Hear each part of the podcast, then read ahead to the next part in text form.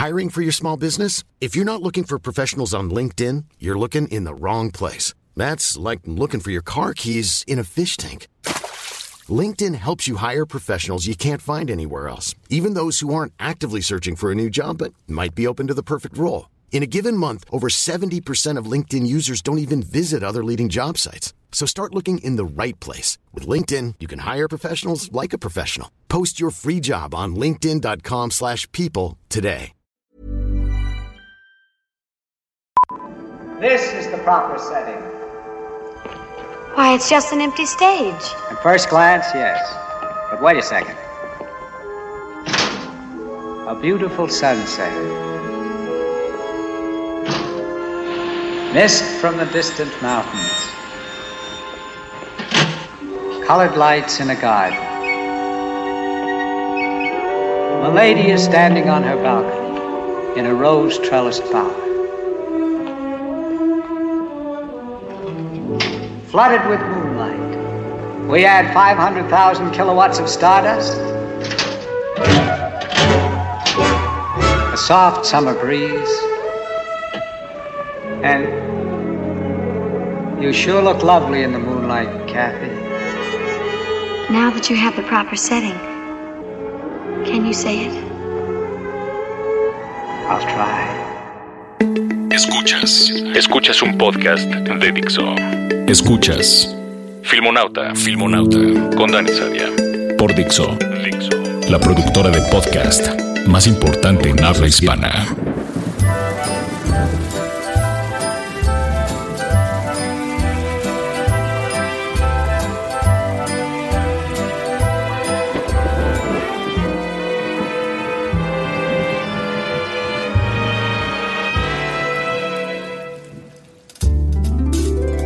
¿Saben por qué funcionó Waze? Exacto, para evitar el tráfico. ¿Saben por qué funcionó WhatsApp? Exacto, para saber quién te ignora. ¿Saben por qué funcionó Tinder? Exacto, para tener sexo. ¿Saben por qué funcionó Instagram? Exacto, por sus filtros. En este podcast no hablaremos de filtros de Instagram, pero de lo que hace que una película se vea bonita. En este mundo, los filtros de Instagram se llaman corrección de color en la industria del cine. La estética de una película es ante todo una cuestión de dirección artística, tanto en decorados y escenografías como de vestuario, y cinematografía, iluminación y framing. La corrección de color, o color grading, una de las últimas etapas de postproducción de cualquier película, enriquece este trabajo mediante el manejo del brillo, contraste y color de las imágenes rodadas. El trabajo del colorista corrige los defectos y crea estados de ánimo. Su impacto es a veces sutil, a veces muy pronunciado. Este aspecto desconocido del mundo del cine es cada vez más accesible hoy en día. Veamos los objetivos de la colorización y las herramientas disponibles para los aficionados y profesionales.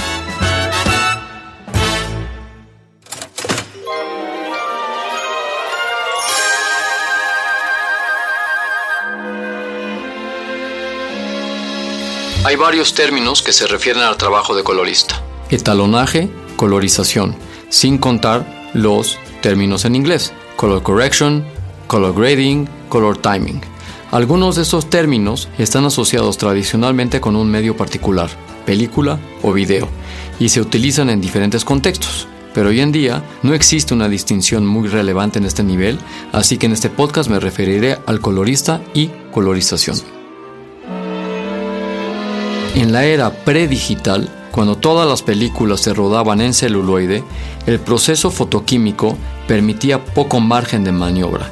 En ese momento se llamaba color timing, porque solo se podía sobreexponer o subexponer la imagen alargando o acortando el tiempo de exposición. Se podía también afectar el color de la película cambiando la naturaleza de la luz, componentes RGB, rojo, verde o azul, que se utiliza para revelar la copia.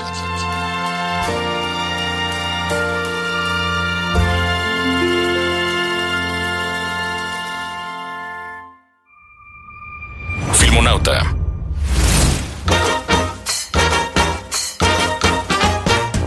El objetivo general de la colorización es optimizar la apariencia de las imágenes para servir mejor a los fines de la película. No se trata solo de embellecer las imágenes, pero manipularlas para representar mejor el tono del proyecto. Las imágenes de rodaje se enfrentan siempre a problemas típicos de fotografía, sobreexposición, subexposición, tono no deseado. La primera función del colorista es hacer los ajustes necesarios para resolver estos problemas, pero habrán veces que una imagen sobreexpuesta podría ser irrecuperable. Tampoco hace milagros. Su segunda función serán los ajustes más específicos, reducción de saturación de un muro de color amarillo muy intenso, por ejemplo. Su tercera función será armonizar los planos sucesivos. Los planos de una misma escena deben formar un todo coherente tanto en términos de matices de color que brillo y contraste. Créanme que los problemas de continuidad de luz son muy comunes en un rodaje.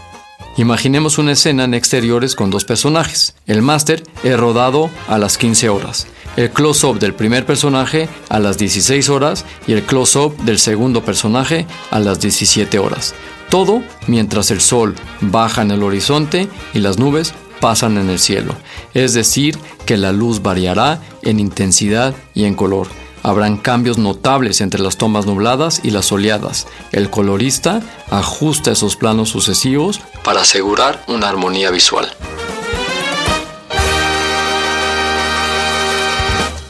Filmonauta.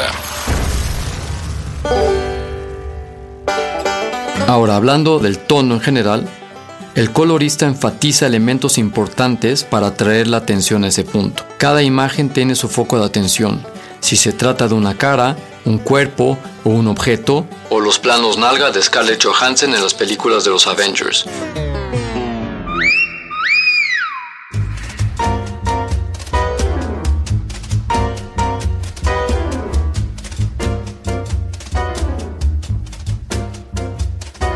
A veces, el foco de atención no está suficientemente marcado. El colorista tiene las herramientas para enfatizar este elemento principal o para reducir las áreas laterales con viñeteos.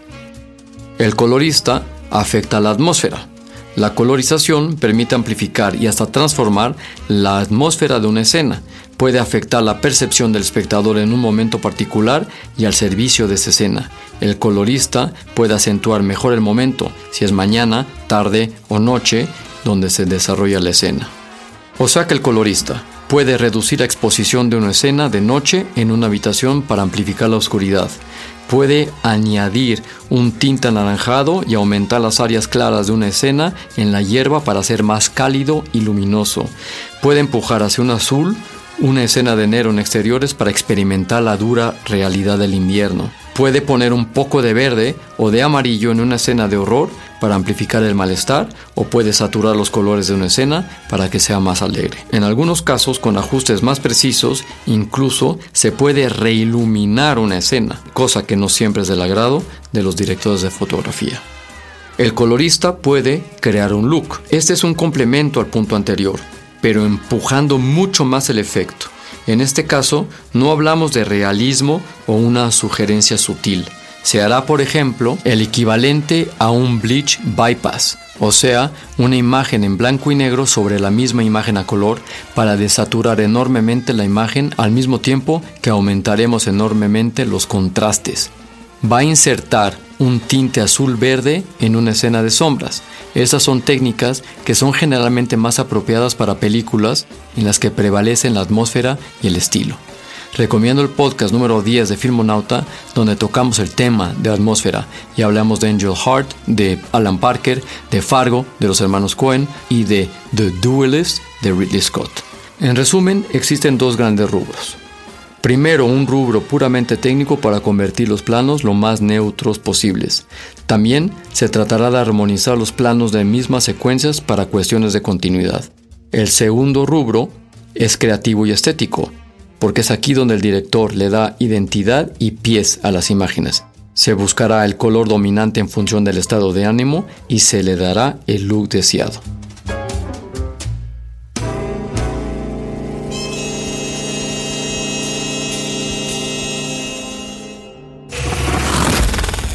Filmonauta. En mi opinión, Las siguientes películas son las más creativas y marcaron pautas y escribieron nuevos capítulos en materia de colorización. De hecho, estas películas tienen algo en común. El colorista se atrevió a explorar y buscó nuevas soluciones de colores. Natural Born Killers de Oliver Stone de 1994. Esta es probablemente una de las pocas películas donde los planos no armonizan. Ninguna lógica ni punto de vista académico fue respetado. Interminables mezclas de imágenes en Super 8, VHS, planos monocromáticos, planos en blanco y negro y color, animaciones. Es un mosaico al servicio del propósito de la película que es agresión y violencia, una de mis películas de culto en materia de colorización. Oh Brother, Where Art Thou de Joel y Ethan Cohen. Es la primera película corregida digitalmente en intermedia digital en Estados Unidos. Un día explicaré este proceso. Pleasantville de Gary Ross, 1998.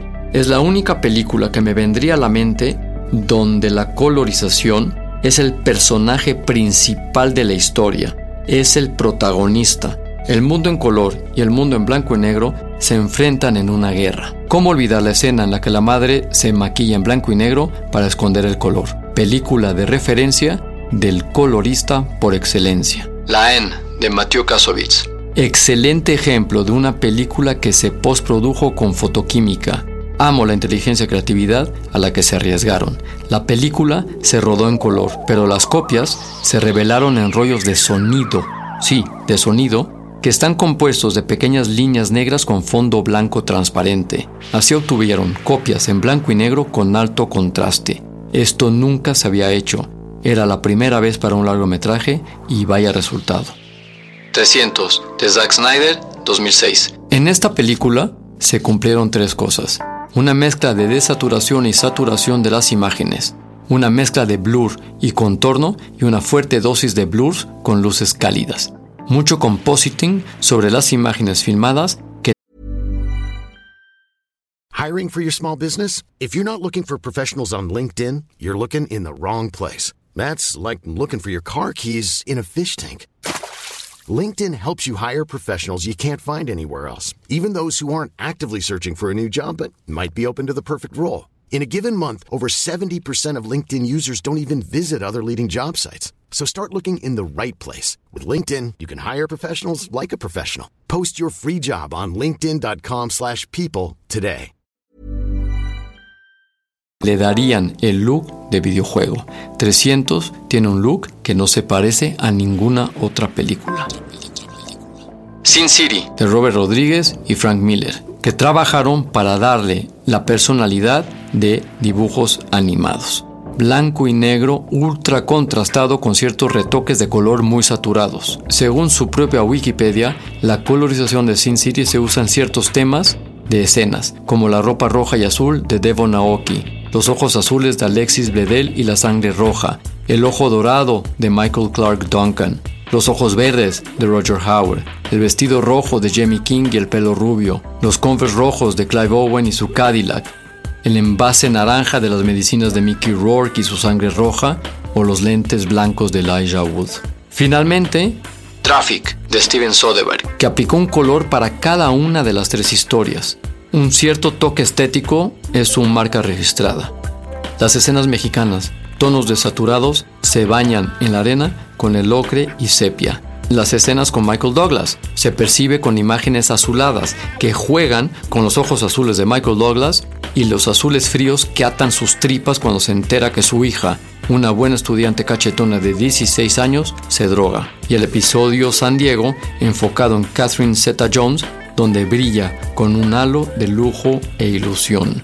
Punto común que garantiza una buena armonía de conjunto, un enfoque flexible, un estilo similar de reportajes en vivo y particularmente convincente en las escenas de acción. ¿Se han dado cuenta que la mayoría de películas de Hollywood empiezan a tener un look muy similar? Y no, no hablo de la proliferación de efectos visuales. Ahora las películas de Hollywood abusan de una tendencia llamada orange and teal, o naranja y verde azulado. Esta tendencia ya es considerada una plaga por algunos espectadores, cinéfilos, críticos y yo. Mi explicación. Para empezar a explicar este fenómeno bastante reciente, hay que remontarse a la forma en que las películas se hacían antes. Los colores dependían de cómo las películas se rodaban y sobre todo la forma en que se revelaban. Para cambiar el look de una película, el colorista debía trabajar cada plano uno a uno a mano, lo que era un trabajo muy tedioso. Cuando nace la era digital, esta técnica se vuelve mucho más simple. Ahora es mucho más fácil aplicar la misma paleta de colores a todas las escenas solo con un software. También es más consistente para mantener el mismo look durante toda la película en lugar de cambiar algunas imágenes solamente. Los grandiosos hermanos Coen utilizaron esta técnica de color cuando corregían su grandiosa película Oh Brother, Where Art Thou. Las imágenes tienen un tono sepia que le dan la característica de un aspecto envejecido a su largometraje. Para el director Dan Size, el Orange and Teal es una solución de facilidad. En realidad no es la pereza. El colorista necesita pasar dos horas de película, toma por toma, a veces en el espacio de unas dos semanas. A fuerza de ver la fecha límite acercarse apresuradamente, te detienes para decir, mierda, todo el mundo ama naranja y azul. Filmonauta. Otra razón es que son colores complementarios. El uso del naranja se entiende también por lo que vemos en la pantalla. En la mayoría de las escenas son seres humanos los que se filman, y resulta que los colores de la piel, que varían más o menos desde el blanco pálido a negro oscuro, están en el espectro del color naranja. Entonces, ¿por qué asociarlo con el azul? En el espectro de colores, el azul es opuesto al color naranja. Y como dice el viejo adagio, opuestos se atraen. Así, naranja y azul son complementarios. Cuando se colocan lado a lado, son los colores que tienen el mejor contraste y se ven bien en pantalla. Esta combinación de dos colores opuestos también ayuda a explicar conceptos opuestos como el fuego y el hielo, la tierra y el cielo, el día y la noche y así. Tengamos en cuenta también que las películas de acción, los blockbusters, son los que más usan estos colores por una simple y sencilla razón. Las explosiones. En cuanto a otros colores, pues qué les digo. Los, perdón, las Wachowski aman el verde. El gris se usa mucho en películas apocalípticas. Y bueno, para finalizar, les apuesto que de ahora en adelante, cada película que vean, se fijarán más en la colorización. Esto es Filmonauta y nos trataremos de escuchar una vez más en alguna otra ocasión, que esperemos que sea muy pronto.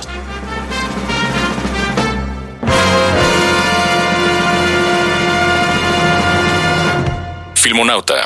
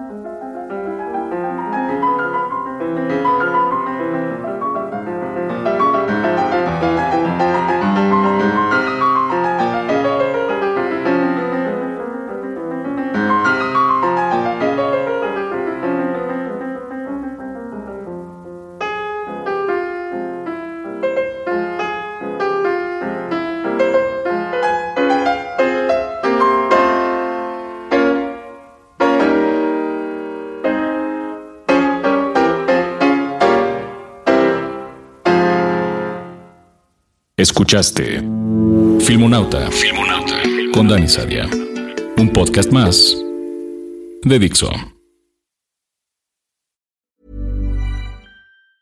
Even when we're on a budget, we still deserve nice things. Quince is a place to scoop up stunning high-end goods for 50 to 80% less than similar brands. They have buttery soft cashmere sweaters starting at $50, luxurious Italian leather bags, and so much more. Plus, Quince only works with factories that use safe, ethical, and responsible manufacturing. Get the high-end goods you'll love without the high price tag with Quince. Go to quince.com/style for free shipping and 365-day returns.